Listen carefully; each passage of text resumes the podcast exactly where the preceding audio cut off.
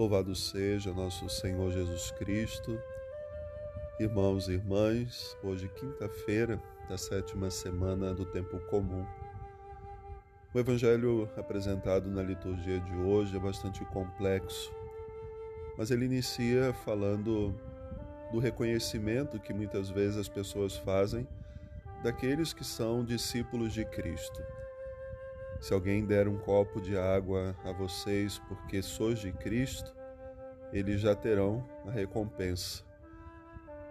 Mas, por outro lado, nós temos uma grande responsabilidade. A partir do momento que as pessoas reconhecem que nós somos de Cristo, nós devemos ser um exemplo para essas pessoas. E Jesus começa então as exigências àqueles que são seus discípulos sejam os daquele momento, sejam os de hoje, nós, cada um de nós. Jesus então pede primeiro que não escandalizemos a ninguém com as nossas atitudes, que os nossos atos não levem os outros também a cometerem os mesmos erros, achando que aquilo pode ser feito.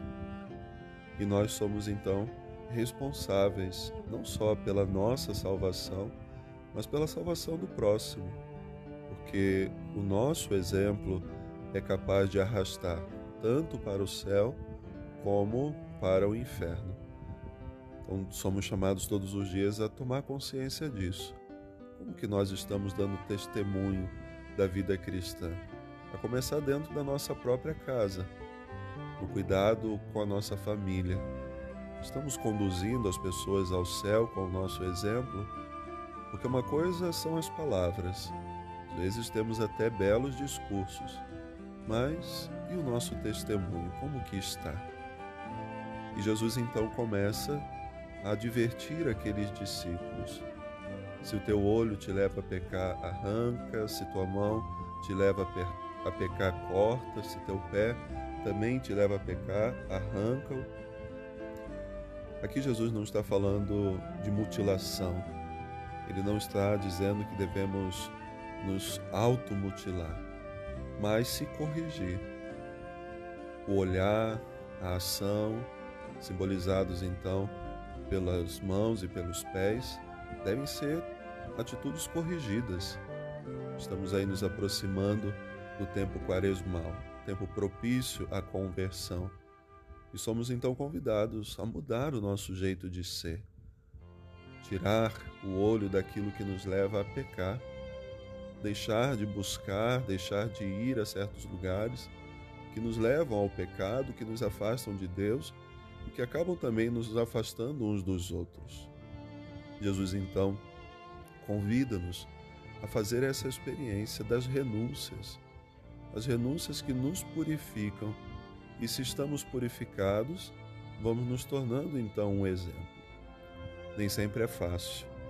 Porque quando nós vivemos o processo de conversão, a primeira coisa, ou uma das grandes coisas que acontecem na nossa vida, é perder as companhias, aqueles que antes compartilhavam os nossos pecados. Porque quando nós dizemos não ao pecado, é difícil que alguém permaneça conosco, porque não querem também seguir um caminho mas nós precisamos insistir, porque temos uma responsabilidade. Jesus conclui o Evangelho dizendo: vivam em paz uns com os outros. Não criem guerras, não criem discussões, estamos aí em meio a uma guerra entre países vizinhos, mas também aquelas pequenas guerras que vão acontecendo no nosso dia a dia. Viver em paz uns com os outros e essa paz que começa pelo nosso testemunho cristão. Que Deus nos ajude a tomar consciência cada dia do que precisa ser corrigido em nós, para que a nossa vida seja um exemplo. São Francisco de Assis dizia que devemos sempre ter cuidado com o nosso testemunho, porque talvez a nossa vida seja o único evangelho que as pessoas consigam ler. Deus abençoe.